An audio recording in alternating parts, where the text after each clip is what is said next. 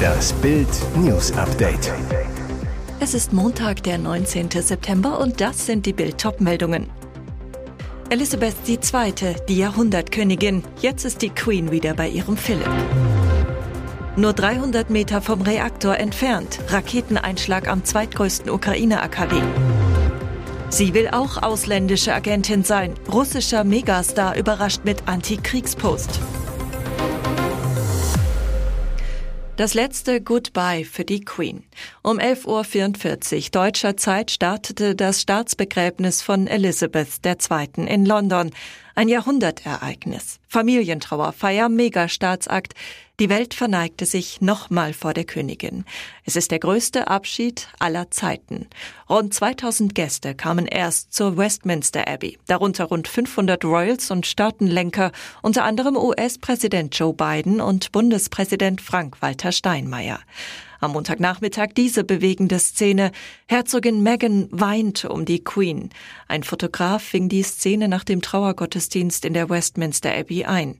Als der Sarg der Queen nach draußen getragen wurde, kullerte Prinz Harrys Frau eine einzelne Träne aus dem Auge. Sie wischte sich das Tränchen schnell mit der Hand weg.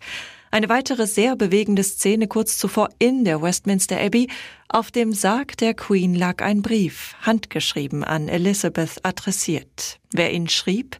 Ihr Sohn Charles, der neue König. In liebevoller und treuer Erinnerung Charles R steht auf dem Brief. Das R steht für Rex. An dem Gottesdienst später in Windsor mit rund 800 Gästen nahmen neben den Royals vor allem Vertreter der Länder teil, deren Staatsoberhaupt die Queen war. Auch die Träger des Hosenbandordens waren anwesend. Es war das letzte Mal, dass der mit der royalen Standarte bedeckte Sarg der Königin öffentlich zu sehen war, bevor er in die königliche Gruft unter der St. George's Kapelle in Windsor hinuntergelassen wurde. Nun ist sie wieder mit ihrem geliebten Ehemann Prinz Philipp vereint. Ein weiteres Atomkraftwerk in der Ukraine steht unter Beschuss. Kiew beschuldigt Russland in der Nacht auf Montag, das Gelände des AKW Pivden-Ukrainsk rund 100 Kilometer nordwestlich der südukrainischen Stadt Mikolajew angegriffen zu haben. Der Kraftwerksbetreiber Energoatom schrieb am Montag im Online-Dienst Telegram, dass es in nur 300 Metern Entfernung von den Reaktoren eine heftige Explosion gegeben habe. Die drei Reaktoren des Kraftwerks arbeiteten aber im regulären Betrieb, versicherte Energoatom. Auch seien keine Menschen zu Schaden gekommen. Auf Twitter kursieren Videos des Raketeneinschlags. Zu sehen ist eine Nachtaufnahme, dann ein greller Blitz, eine Explosion und aufsteigender Rauch, unmittelbar in der Nähe des Atomkraftwerks. Energoatom meldete, dass drei Hochspannungsleitungen und eine Anlage des nahen Wasserkraftwerks beschädigt wurden. In dem AKW-Gebäude selbst seien mehr als 100 Fenster durch die Druckwelle zerstört worden. Der Konzern veröffentlichte Fotos eines Kraters von vier Metern Durchmesser und zwei Metern Tiefe. Russland gefährdet die gesamte Welt. Wir müssen es stoppen, solange es noch nicht zu spät ist, schrieb der ukrainische Präsident Zelensky bei Telegram. Die Sängerin Alla Pugatschowa ist in Russland berühmt wie kaum ein anderer Star. Fast jeder kennt die 73-jährige Sängerin, die in ihrer Karriere mehr als 250 Millionen Alben verkaufte. Bisher war Pugatschowa nicht dafür bekannt, sich zu politischen Angelegenheiten zu äußern. Doch das hat sich jetzt schlagartig geändert. Der Superstar rebelliert gegen den Angriffskrieg des Kreml. Genauer gesagt stellt sich die Sängerin hinter ihren Ehemann. Weil das russische Justizministerium ihren Ehemann Maxim Galkin als ausländischen Agenten auf eine schwarze Liste gesetzt habe, bittet sie darum, ebenfalls zu den Auslandsagenten gezählt zu werden, schrieb die 73-Jährige am Sonntag auf ihrem Instagram. Instagram-Account. Denn ich bin solidarisch mit meinem Mann, einem ehrlichen, anständigen und aufrichtigen Menschen, einem wirklichen und unkäuflichen Patrioten Russlands, der seiner Heimat Wohlstand wünscht, ein friedliches Leben, Redefreiheit und ein Ende des Sterbens unserer Jungs für illusorische Ziele, die unser Land zum Paria machen und das Leben unserer Bürger erschweren. Der Politologe Abbas Galyamov, einst Redenschreiber von Präsident Wladimir Putin, sprach von einer kräftigen Ohrfeige für den Kreml. Pugatschowas plötzliche Politisierung kann in der Gesellschaft das für die Obrigkeit so gefährliche Gefühl, jetzt reicht es, erzeugen, meinte er. Jetzt haben sie ihn. Rund zwei Wochen nach der brutalen Attacke auf eine Transfrau in der Straßenbahn in Bremen hat die Polizei den Schläger gefunden. Staatsanwalt Frank Passade gestern zu Bild. Der Haupttäter konnte identifiziert werden. Er ist 13 Jahre alt und damit noch nicht strafmündig. Das heißt, obwohl der Jugendliche sein Opfer mit mehreren Faustschlägen ins Gesicht in die Klinik prügelte, drohen ihm keine juristischen Konsequenzen. Ermittler hatten den Schläger anhand von Chatprotokollen überführt.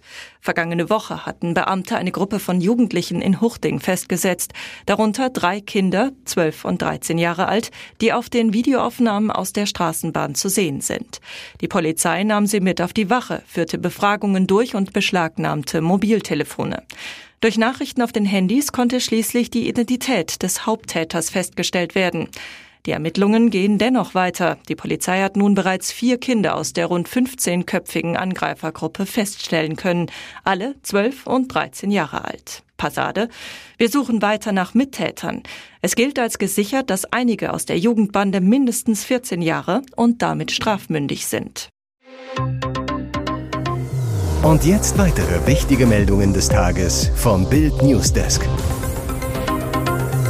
Eberl startet am 15. Dezember in Leipzig. Seit Monaten wurde verhandelt, nun ist es fix. Max Eberl wird neuer Geschäftsführer Sport bei RB Leipzig. Nach Bildinformationen beginnt er seinen neuen Job am 15. Dezember. Genug Zeit, um mit Öffnung des Transferfensters am 1. Januar Entscheidungen treffen zu können. Sein Vertrag läuft bis Sommer 2026. Noch am Montagmorgen wurde zwischen Leipzig und Gladbach verhandelt. Vor allem der Startzeitpunkt war bis zuletzt unklar. Eberls bis 2026 laufender Arbeitsvertrag bei der Borussia ruhte seit seinem gesundheitsbedingten Ausscheiden im Januar. Nach Bildinfos zahlt RB nun eine feste Ablöse von 2,5 Millionen Euro. Je nach sportlichem Abschneiden der Leipziger kann sich die Summe erhöhen. Realistisch scheint wohl, dass es mindestens eine Million Euro Nachschlag gibt.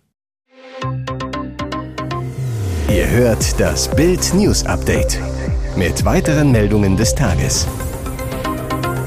Ex-Fußballstar dated Model Thomas Helmer hatte einen neuen Schwarm. Endlich wieder Wiesen, endlich wieder feiern. Ex-Fußballstar Thomas Helmer hat sich beim Hamburger Oktoberfest innig mit einer neuen Frau an seiner Seite gezeigt. Bild weiß, es ist Moderatorin und Model Christine Zirnsack aus Wismar. Beide lachten in die Kameras, verließen gemeinsam die Veranstaltung. Auch bei einem anderen Event versteckten sich beide nicht. Helmer ist noch mit Schauspielerin Jasmina Filali verheiratet. Vor vier Wochen erklärten beide exklusiv in Bild am Sonntag ihre Trennung nach 21 Jahren Liebe und 17 Jahren Ehe. Leider hatte unsere Beziehung das dritte verflixte siebte Jahr nicht überstanden, erklärten sie. Filali soll mittlerweile mit TV-Moderator Holger Speckhahn liiert sein. Speckhahn ist zwar verheiratet, doch auch dessen Ehe soll angeblich gescheitert sein. Filali und er sind seit mehr als 20 Jahren eng befreundet. Der frühere MTV-Star war war sogar bei der Hochzeit von ihr und Thomas Helmer mit dabei. Hier ist das Bild News Update. Und das ist heute auch noch hörenswert. Schnell sich die Zeiten ändern. Monatelang war Wirtschaftsminister Robert Habeck der Star im politischen Berlin, beliebtester Politiker Deutschlands. Doch nach schweren Pannen wie Gasumlage Murks oder AKW-Chaos steht Habeck unter Druck wie nie, stürzt in Umfragen ab. Und niemand der Topgrün springt ihm öffentlich bei. Nicht einmal Annalena Baerbock, der er 2021 den Vortritt für die Kanzlerkandidatur ließ. Freut sich Baerbock sogar über Habecks Absturz? Fest steht, die Außenministerin hat kein Mitleid mit Habeck. Sie hat nicht vergessen, wie er sie 2021 während der Plagiatsaffäre um ihr Buch hängen ließ, einfach abtauchte und anschließend öffentlich Fehler beklagte. Lange pflegten Baerbock und Habeck das Bild des Top-Polit-Traumpaars. Botschaft, wir entscheiden gemeinsam, helfen und stützen uns. Perfekt für das Harmonie-Image der Grünen. Längst vorbei. Im Gegenteil, Baerbock und Habeck belauern sich, machen sich gegenseitig das Leben schwer, so Regierungsmitglieder. Bei Angriff, Taiwan-Verteidigung mit US-Soldaten, Biden gibt explosives Klartext-Interview. Tja, dieses Interview des mächtigsten Mannes der Welt birgt politischen Sprengstoff. US-Präsident Joe Biden hat Taiwan im Angriffsfall so deutlich wie nie zuvor militärische Unterstützung der US-Armee zugesichert.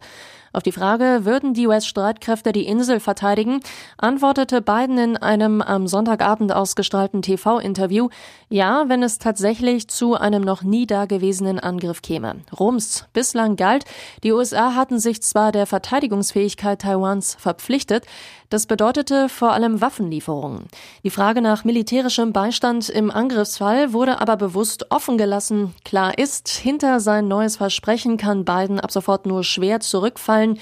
In China dürfte sein offensives Bekenntnis für Zorn sorgen, möglicherweise aber auch für Abschreckung. Auch auf einem anderen Themenfeld sorgte Biden für politische Überraschungen. Er erklärte die Corona-Pandemie für beendet.